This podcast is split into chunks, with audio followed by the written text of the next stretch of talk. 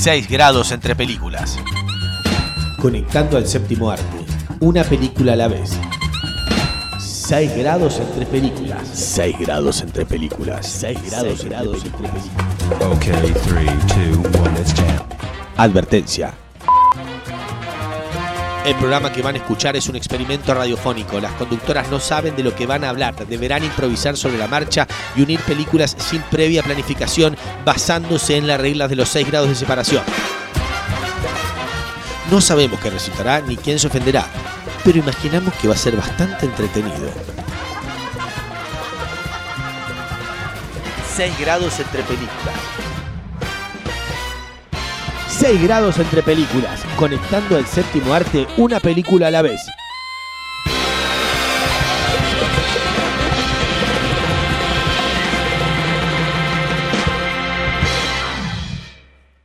Una, dos y.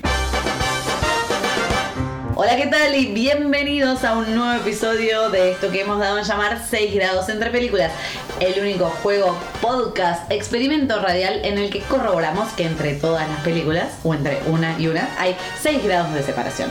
Pero, como siempre digo, y como es un juego, no estoy sola aquí. Eh, me acompaña la señorita Laura Valle. ¿Cómo le va? Muy bien y muy rara. Es extraño, estamos en un lugar nuevo con un poco de olor a pañal, un poco de olor a óleo y bueno, yo ya no tengo más la panza que tenía, pero como es radio y es un podcast, a nadie le importa. Pero Yo bueno. la tengo por vos, tranquila. ¿Que estás embarazada?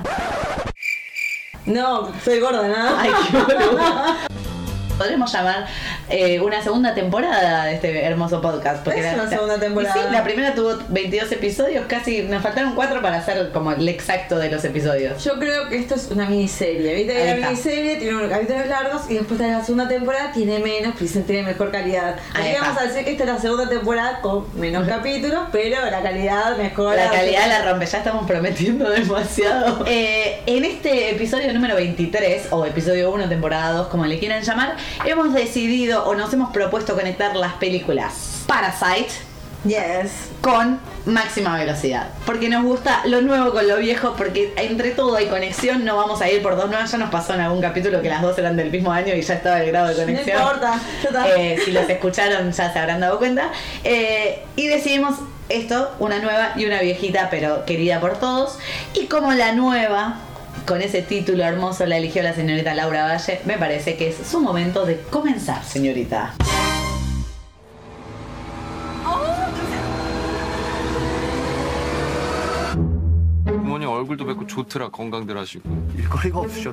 Eh, estoy hablando de una película nuevísima, no nueva. O sea, en Estados Unidos todavía no se, entre, no se estrenó para. Es hacer. ilegal esto, Laura Valle. Todo el mundo, o sea, ya todo el mundo la vio. En Cannes ganó el Palma de Oro, bastante importante. Ajá. Estoy hablando, bueno, de Parasite, como vos dijiste. El director, yo me meto en estos Ahí está, quilombos. está, es tu momento. Me siento muy identificada, como cuando hablas de, de cine anime y demás y toda esa cosa. Estoy hablando del director Jun Ho Bong, que no lo conocerán por nombre, pero es el director de eh, éxitos como Okja, Sí. eh, Snowpiercer, que ahora va a tener su serie también, Snowpiercer. Ah, mira, y, pero la sacaron de Netflix, lo corroboré. Yo la vi en Netflix, Sí. Snowpiercer, y no está más. No, pero ahora va a estar la serie en Netflix. Porque yo el otro día, como me gustó tanto Parasite, como dije voy a ver toda la filmografía de este tipo, la busqué y me apareció este negro en Netflix cuando están por hacer algo. Ah, mira, no sabía. Ah, es un dato que no tenía, Dato de color. Bueno.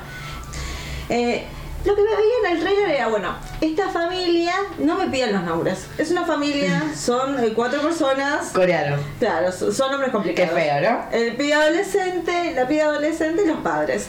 Viven en una casa muy pobre, o sea, esto es los extremos en Corea, parece. Sí. Eh, la gente rica es muy rica y la gente pobre Para, es muy ¿Corea del Norte o Corea del Sur? Corea del Sur. Ok. No está Kim Jong. No, no, no, no tiene nada que ver. Esto es pura libertad. Ok, democracia perfecto. pura. Bueno, pero son muy pobres, están en un subsuelo, tienen borrachos que se confunden y le hacen pis en la casa. Ay, qué lindo. O sea, todas esas que no tienen wifi, entonces se cuelan todos en el baño porque es el único lugar que tiene wifi donde pueden agarrar, etcétera, etcétera. Hasta que se le presenta esta oportunidad al muchacho de la familia, donde un compañero de él de la secundaria dice, mira, yo me voy a ir, pero tengo esta familia que vos podés hacer de tutor de inglés. Pero yo no tengo título, no importa, vos sabés inglés, anda y metete. Y poco a poco el chico engaña a esta familia con diciendo que su hermana sabe pintura para que la metan como maestra del nene de la familia. Una familia muy rica. También, misma dinámica. Papá, mamá y los nenes. Un nene y una nena. Más pequeños. Exactamente. Y a poco, esta familia como empieza a tomar el gusto de engañarlos, hacerles creer que ellos son un maestro de inglés, una maestra de arte, psicóloga para chicos, eh, un chofer de limusina y una ama de llaves. Sí.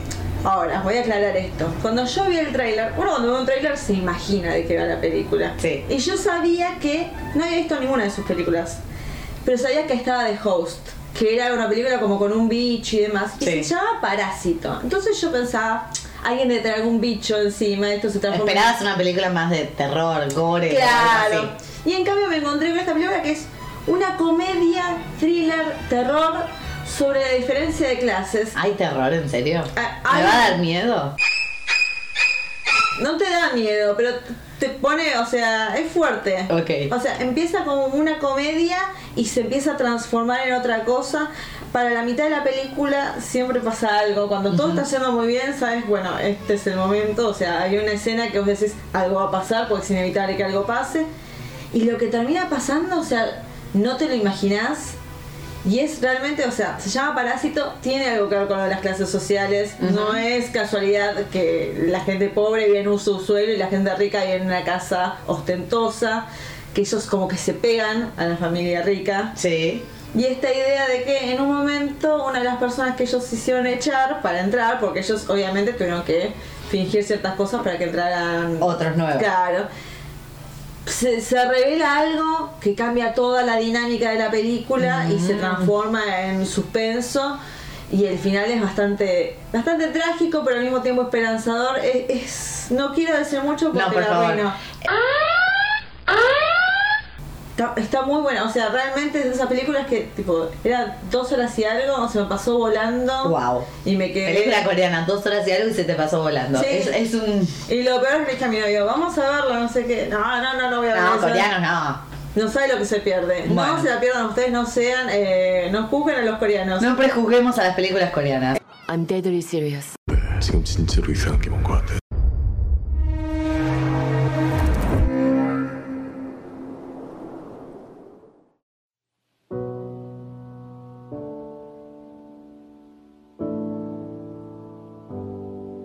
Eh, difícil en realidad conectar una película coreana de la cual a sus actores obviamente no los conocemos, ni siquiera me los nombraste porque son tan buenos, miedo. son tan buenos y me da pena no nombrarlos, pero la verdad, eh, Kim Ki-taek, Park Dong-ink, Park Cheon-kyo, Kim Ki-woo y Kim Jun-suk. Ok, ok. No puedo conectar con eso, pero sí puedo conectar con la filmografía del director, de Bong Joon-ho o algo así. Yes, of course.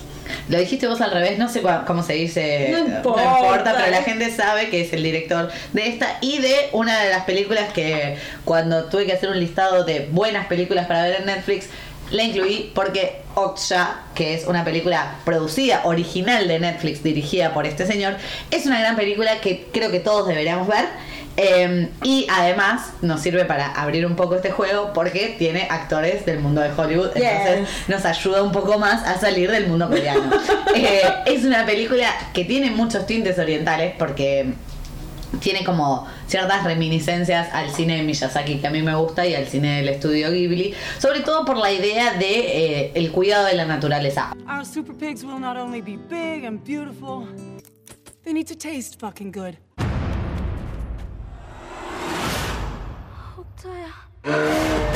Okja cuenta la historia de.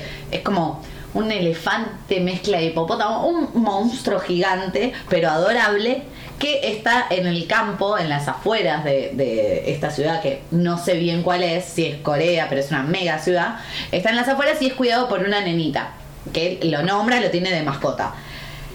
Ahora bien, eh, Okja es una mascota, un animal comestible. Tremendo. Eh, y la película se va a transformar todo en una crítica a nuestro sistema capitalista y de alimentación. Y es eso lo que nos va a dejar, va a tener escenas bastante fuertes. Eh, se suelen hacer salchichas con los animales tipo Oksha, así que piensen de dónde salen las salchichas. Qué mala onda son, me estás arruinando. Lo interesante es que tenemos a actores coreanos como la nenita y su abuelo, y también tenemos a Tilda Swinton, que siempre está en las películas de, de Bong Joon-ho, no en Parasite, creo yo. O casualidad ya está en el juzgado de Cannes cuando le den el palma de oro. Ajá. Bueno, esta película también se presentó en Cannes. Eh, otro punto en común que tiene, Mm. está Tilda Swinton, está nuestro amigo Glenn de The Walking Dead, que me olvidé su nombre, pero sabemos Sí, que es Glenn. Ahí está. Eh, está el amigo Paul Dano también, nuestro querido amigo. Lo quiero, lo quiero. Y es esta historia de eh, cuidar la naturaleza y repensar un poco más eh, nuestro sistema de alimentación. Me emociono. ¿Te emociona un poco? La verdad que pensé en verla, pero digo, la voy a pasar mal y voy a tener culpa de carnívora y... No, se te va el rato, ¿eh? Me va a Se te va, se te va, te, te deja unos días eh, pensando, pero después ya está. Yo sigo comiendo carne, no te Ay, preocupes. quedan unos salchichas. Salchichas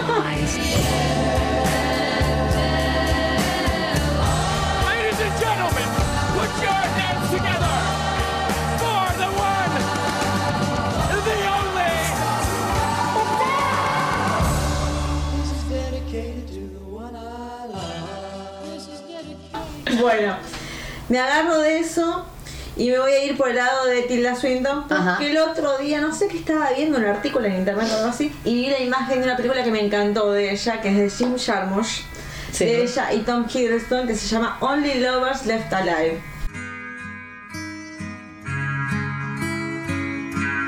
Una Ok. película de vampiros de la época moderna. Es muy Jim Jarmusch. Para cualquiera que vea sus películas, tiene como un tinte que es, es raro. Es raro, pero está bien. Eh, ella y Tom Hiddleston, conocido como Loki para todos Sí, sí, nosotros, claro que sí. son una pareja de vampiros que durante mucho tiempo estuvieron alejados. Él es músico, eh, está muy recluido y ella está en otro lado del mundo y lo va a visitar. Y en el medio de esta relación eh, aparece la hermana de ella y tiene una sed de sangre que termina arruinándoles la vida. Y ¿No es muy vieja esta película, no? No, no es tan vieja. ¿Por qué no la vi? Y Tilda Swinton tiene toda la onda, tiene el pelo así como largo, canoso. A ella se presta a hacerle a que le hagan cualquier cosa, eh. Sí, bueno. Desde ser la pelada del Doctor Strange hasta lo que quieras. Es, un ella- extraterrestre. Ella es medio cualquier cosa también. Sí, es un Y extraterrestre. re da con el personaje. Pero esta película es como que la empecé a ver en el cable, esas cosas que pasan que cuando empezás a agarrar una película en el cable y te queda como hipnotizada, no podía Sí. dejar de mirarla y no pasaba mucho. O sea, era una película interesante por los personajes, porque te llamaba la atención la vida que tenían, esta forma de ver a los vampiros de otra manera, que siempre está, si está bien hecho, funciona. Y nada, tiene toda la onda y un final como medio bizarro, está como loco con el tema de la música, porque él es músico, pero toda esta idea de, de vampiros en el siglo XXI está muy buena. Yo la recomiendo. Only Lovers Left Alive, película que no pasa mucho, o sea, después Jim Jarmusch sacó otra película de un poeta con este Adam Driver Ajá. y yo dije, la voy a ver porque me encantó Only Lovers Left Alive. Y realmente en esa no pasa nada en serio y a la media hora yo estaba adelantando como a ver la parte donde pasa algo y dije no, no, no, no, funcionó con esta película de vampiros y creo que solamente con eso. You being so reclusive and everything is probably only going to make people more interested in your music. Yeah. What a drag.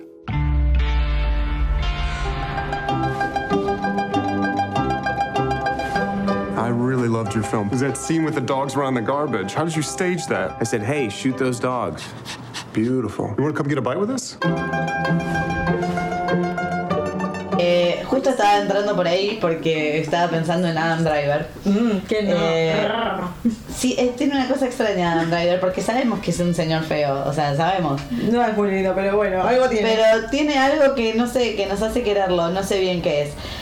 Estaba pensando en la película While We Were Young o Mientras Somos Jóvenes, una película que mezcla gente que no te imaginarías que se puede mezclar, como Naomi Watts, Ben Stiller, Amanda Seyfried y Adam Driver, en una historia de una pareja que está llegando como a encontrarse con la adultez adultez, tipo, bueno, ¿tenemos hijos o no tenemos hijos? He blows it down. I didn't know you guys wanted kids. You guys should do it. Yeah. You would make such good parents. O sea, a mí me agarró en ese momento eh, Ay, de mi fuerte. vida. No, es que yo la vi el año pasado. Y te agarra en un momento de, bueno, la pareja llega a, ¿qué hacemos? ¿Tenemos hijos o no tenemos hijos? Esta pareja tiene otra pareja amiga que tiene un hijo, pero ellos no tienen hijos. La pareja es Ben Stiller, Naomi Watts. Sí. Y la vida los cruza con la pareja de Adam Driver y eh, Amanda Seyfried, que son completamente bohemios, viven en una casa toda, escuchan discos, son re hipsters ellos, entonces entran en una que están como en el medio. No terminan de ser los viejos que se juntan a tomar vino, eh, Ben Stiller y, y, mm, Naomi Watts, pero tampoco son esos hipsters. Entonces entra toda esa esa, dificultad en la ¿Qué pareja somos? que somos y se meten en cosas como vamos a probar ayahuasca, vamos a tener esta experiencia. La verdad me pareció una película, después de que la vi, gracias a vos, entré al grupo de mis amigas y se las recomendé a todas. Ah. Dos creo que la vieron. Suficiente. Pero está ahí en Netflix para que todos la vean, así que está bienvenida para todos. Y creo que está media fi- filmografía de Noah Baumbach en Netflix. ¿o no? La verdad que sí. Frances Ha también, pero todavía no la vi. ¿No viste Francis No, Ha? bueno, Sol. bueno. ¿Hace cuánto que te la recomendé? Bueno, no importa, está bien, te perdono porque estabas viendo eso. Y ahora va a salir la nueva de Noah Baumbach. Ahí Esa está. la tenés que ver también. Esa la voy a ver. Por si pensás divorciarte. Ya que pensaste tener hijos y viste una primero, si pensás divorciarte, ahí tenés. Let's have kids. I don't want this to be every time you take a hallucinogen you want to have a baby. Not every time. Bueno, me voy a agarrar de Amanda Seyfried ahora. Ajá. Me agarro las tetas de Amanda.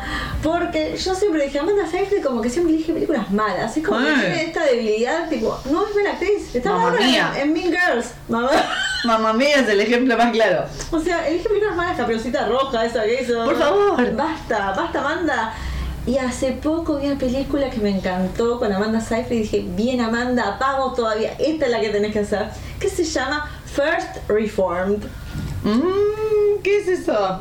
De peliculón eh, escrito y dirigido por Paul Schrader, que es el mismo que escribió Taxi Driver, protagonizada por el señor Ethan Hawke, que yo también me hice una idea de esta película. Sabía que Ethan Hawke hacía de un cura que está en una iglesia que no se usa casi nunca.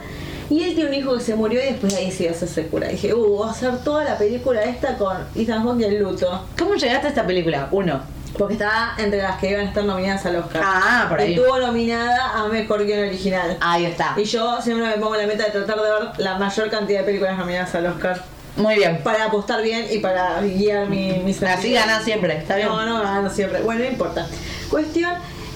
Pensé que iba a ser un drama de un cura que está sufriendo por la pérdida de su hijo. Y resulta que es, sí, un cura que está sufriendo, pero por el medio ambiente. Es muy loco. Este cura. Es otra.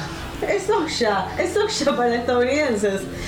Este tipo es un cura que no tiene mucho que hacer en su vida, está como en- a- cuidando esta iglesia. Hasta que aparece Amanda Seyfried, una mujer embarazada, que le dice: Mi marido está muy deprimido, se quiere matar, quiero que hables con él.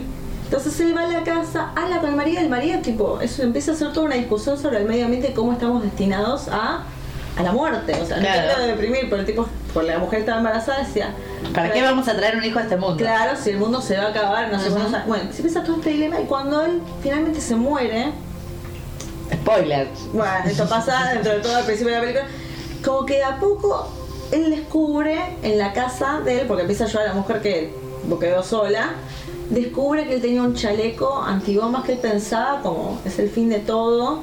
Él empieza a cuestionarse también lo que estamos haciendo en el medio ambiente. Y en la iglesia, que lo están cuidando, como lo están apoyando, empiezan a decirle, no puedes decir este tipo de cosas, no puedes hacer esto. Entonces empieza a pasar como una especie de rebelión de parte del cura que está solo, que pasa sus tiempos escribiendo en un diario que piensa después romper. Eh, y al mismo tiempo esos sentimientos que tiene por la mujer embarazada, mientras al mismo tiempo se cuestiona cómo voy a hacer para, para dejar la marca de, de que este mundo es un desastre. I know that nothing can change, and I know there is no hope. Reverend Toller, Yes, Mary. you must come over. You must come over now. Explosives. Soy cura, ¿cómo hago? Soy cura, ¿cómo hago? Ese podría ser el doblaje de castellano. Pero la verdad es que me encantó la película de vuelta. La vi casi en mudo. Me encantó. Y tiene un final que vos agarrás. Y yo dije, ay, qué lindo final. Qué suerte. Pensé que iba a ir para otro lado. Y después cuando leí las teorías del final dije, ah, no, qué bajón. Es No lo nada. Todo es una mierda. No Pero lo yo, entendí. yo me quedo con el final feliz y me quedo feliz de que Amanda Seyfried puede decir que estuvo una película buena. Y, y bien por ella y por Ethan Hawke que debería haber estado nominado a mejor actor en los Oscars. Well, somebody has to do something. Are you washed in the blood of the Lamb? Can God forgive us for what we've done to this world? Who can know the mind of God?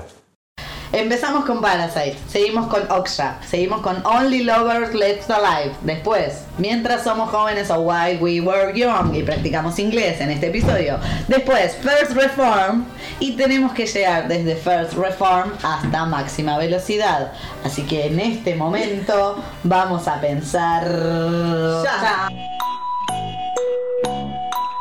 Chan, chan, chan, Ahí va. Bueno. Encontré una conexión que me parece hermosa. Hay muchas otras. eh, pero encontré una conexión entre el señor Ethan Hawke, o como se diga. No, y se lo dijiste muy bien. ¿Le dije muy bien? Sí, estaba. Y nuestro querido Keanu Reeves, que es noticia de- en todos lugares en este momento. En el 2014, Uf, Marvel sí. Estaba planeando la película del Doctor Strange. Tu película favorita en el mundo. Sí, porque está Benedict Cumberbatch. Eh, pero primero le, le habían pensado en Joaquín Phoenix para hacer del Doctor Strange. Joaquín Phoenix dijo que no. No. El director quería poner a Ethan Hawke y el estudio quería poner a Keanu Reeves. No. Ahora bien, nos enteramos todo esto en este momento, una noticia del 2014 que en su momento no había leído, y el papel se lo quedó mi querido Benedict Cumberbatch, pero ahí tienen una conexión entre nuestro querido Ethan Hawke, protagonista de First Reform. Tengo que dejar de decirle amigos a todos porque no son mis amigos. Son amigos Y nuestros. el protagonista de el hit del año 1994, ¿Cómo te titulado Speed, originalmente, máxima velocidad para nosotros y para Homero. El autobús que tenía que ir rápido. Bueno, esta película de 1994, que es un clásico, posta que es un clásico, dirigida por el señor Jean de Bont, con un nombre de mierda, pero que dirigió. Pero no lo sabes, pero dirigió Twister, Tornado y Tomb Raider. Películas muy noventosas dirigió el La señor. verdad que Después sí. no sé si se murió o qué, porque la verdad no hizo más nada Se de su en vida. los 90. Eh, bueno, esta película está protagonizada por el señor Keanu Reeves cuando era un niñito, por la señora Sandra Bullock cuando era una niñita, por el señor Dennis Hopper y por Jeff Daniels, nuestro amigo de Tonto y Retonto. No requiero. Lo queremos también. Eh, la película te, te tensiona un montón, porque es justamente el autobús que tenía que ir rápido. Eh, Keanu Reeves es un policía, es Jack Traven, que en realidad viene tras la... Está buscando un- unos terroristas y de golpe vemos toda la secuencia, como Sandra Bullock va corriendo para subirse a ese colectivo en Los Ángeles. Em, se sube a ese colectivo que agarra la autopista 105 de California. Que dicho sea de paso, esa autopista no estaba terminada cuando hicieron la película. No. Mira qué dato. Eh, va corriendo para subirse a ese, a ese colectivo y de golpe ese colectivo le llega la noticia que hay una bomba debajo y que si baja de las 50 millas, explota. At any time. Will the mystery guest please sign in? Why are they messing with me? Do they think I'm doing this for fun? Y acá viene el problema, porque hay un montón de gente que no hizo nada y tiene que, eh, está como atrapada en ese autobús que tiene que ir rápido, porque si baja la velocidad, si baja la velocidad o si se baja alguien, explota. No. La policía no sabe qué hacer y Keanu Reeves viene a salvarlos a todos y hace Siempre. todas sus proezas para subirse a ese autobús lo en el que al pobre conductor de color él, le dan un tiro ¿Por qué se comenta? porque es un comentario importante, le dan un tiro y quien termina manejando ese autobús es la señorita Sandra Bullock. Ahí vienen las, las escenas de, eh, bueno, nos enamoramos en esta situación horrible. Eh, Stay on or get off. Get off. This is much better. se había pensado originalmente que ella iba a ser una, una mujer que daba clases de conducir, pero era bastante obvio, porque lo que ellos se preguntan es cómo ella sabe conducir un autobús. Bueno, si sabe manejar un auto, sabe manejar un autobús, si va por la autopista, tampoco es que va por zonas complicadas. Sí. Así que bueno, no sé por qué tendrían que justificarlo. Otra cosa muy interesante que me enteré es que originalmente habían pensado que Harry, el personaje de, de Jeff Daniels, que es compañero de Keanu Reeves, Sí. en realidad eh, fuera cómplice del terrorista. No. Eso había sido lo primero que habían pensado, después lo descartaron. Qué giro. Después, otras cosas que habían pensado era que em, al personaje de Jack Draven lo podrían haber interpretado. Mirá quiénes pensaron, ¿eh? Muy disímil todo. Tom, Ha- Tom Cruise, que va muy bien para la Sí, época, está, iba bien. está. Tom Hanks para mí ya estaba repasado. Wesley Snipes, mm, para mí no iba. No lo veo con Sandra Bullock. Y Woody Harrelson. Parece. O sea, lo veo muy fumón a Woody Harrelson. Puede ser, No lo veo tan policía como lo veo. Ahora bien, para el personaje de Sandra Bullock habían pensado primero en Halle Berry y dijo no estoy interesada, prefiero hacer Gatúbela y arruinarme la vida. o Ellen DeGeneres que no sé qué tenía que hacer en esa película, pero bueno, lo habían pensado. La realidad es que esta hermosa película que ya es un clásico eh, costó 25 millones de dólares. En el medio de la película igual se habían quedado sin plata mientras la hacían. Pensemos que tuvieron que hacer que el autobús salte eh, y vuele, cuando en realidad todos comprobaron que eso nunca podría haber pasado, que se hubiera caído. Bueno, no arruinemos la magia. Magia, magia. Y recaudó 229 millones. Así que el negocio le salió redondo, le salió tan redondo que quisieron hacer una segunda parte de la que nuestro amigo Keanu Reeves no participó porque Tuvo dijo, código, dijo, esto es una caca, nos están atacando. Quiere venir a saludarnos, pero nosotras lo hemos conseguido una vez más en este episodio 23. Hemos conseguido conectar Parasite con máxima velocidad, pasando por Okja Only Lovers Left Alive, mientras somos jóvenes, First Reform. Y llegamos a máxima velocidad. De Corea a Estados Unidos. De Corea al autobús que tenía que ir rápido. El autobús que. Me gusta ese. Está muy bien. Lo tendremos que vender así este programa, así que cuando me lo busquen va a decir de Corea al autobús que tenía que ir rápido. Hagamos así, me gustó. Bueno, eh, gracias Laura Valle por acompañarme en este lugar lleno No, de pañal. Gracias por invitarme a la habitación tan linda que tenés acá. Bueno, eh, hermoso, vamos a ver quién nos está atacando, vamos a ver si Keanu Reeves quiere venir a saludarnos y nos escuchamos en el próximo episodio de 6 grados entre películas. Y había una frase que yo decía al final que ya me lo olvidé. Eh, entre las películas hay seis. No, así es gracias. Ahí está. Entre las películas hay 6 grados de separación, pero entre nosotros hay solo uno. Adiós. Vi una película de un autobús que tenía que recorrer la ciudad a más de 80 kilómetros por hora y si bajaba la velocidad estallaba. Creo que se llamaba el autobús que tenía que ir rápido.